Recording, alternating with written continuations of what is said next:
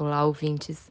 A nossa convidada de hoje é a pedagoga Juscelita Mineto, da 17ª Coordenadoria Regional de Educação, localizada na cidade de Santa Rosa, no Rio Grande do Sul.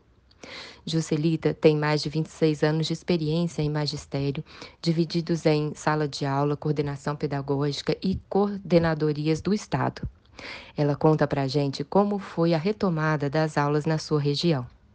Evasão, a gente, dentro da Secretaria de Educação, na política de educação do Estado, a gente fez muito a busca ativa, né? Então a gente fez muito, muito, muito, muito, muito, muito isso, né? A gente priorizou essa busca.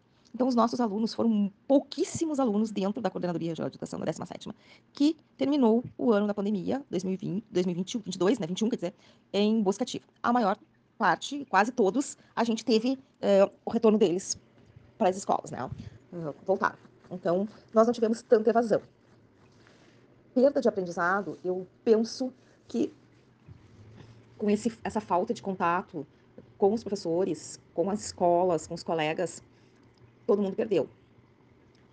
Uh, os pequenos, né, quem estava no primeiro ano e hoje está no terceiro ano do ensino fundamental, séries iniciais, eles têm, eles estão vindo com uma defasagem muito grande, porque conforme a família apoiou em casa, e eles conseguiram se superar, né? Mas quando tu começa uma alfabetização, e mesmo tu tendo aulas online, uh, tendo aulas assíncronas com os professores, porque nós tivemos, nós aqui no estado, nós somos privilegiados, porque nós tivemos, a Secretaria de Educação disponibilizou, né, é, tudo sala de aulas online, né, para as crianças, e a gente, aqueles alunos que não tinham como, meios de, de assistir às aulas online, eram encaminhado via físico, né, as direções, os professores eram feitos esse tipo de atendimento.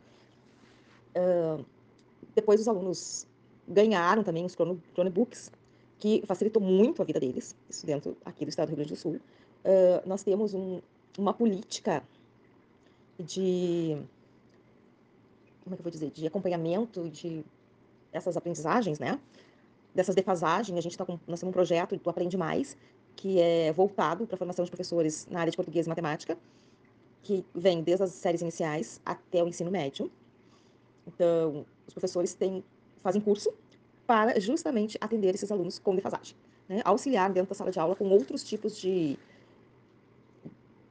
de material, de, de uma coisa que se torne mais atrativo e mais ofertado para ele, né? Aprender, querer saber mais, né? Uh, mas com esse essa falta de não ir à aula, não ir à escola, esses alunos uh, tiveram também voltaram com um desinteresse muito grande, sabe? Só que eles estão desinteressados em relação a tudo. O maior problema dos nossos alunos, que eu penso ser hoje, é, não é só o A ou B, né? Mas esses alunos, eles estão com falta de sonhos. Eles não sonham mais. Essa falta de sonhos não é algo exclusivo da região de Santa Rosa, como veremos nos próximos episódios. Segundo Juscelita, o Rio Grande do Sul é um estado rico em políticas públicas em educação, como o programa Todo Jovem na Escola, Escolha Certa, Bolsa Juventude Rural e muitos outros. Mesmo com tantas iniciativas, a juventude tem demonstrado pouco interesse pelos estudos, o que tem preocupado os educadores.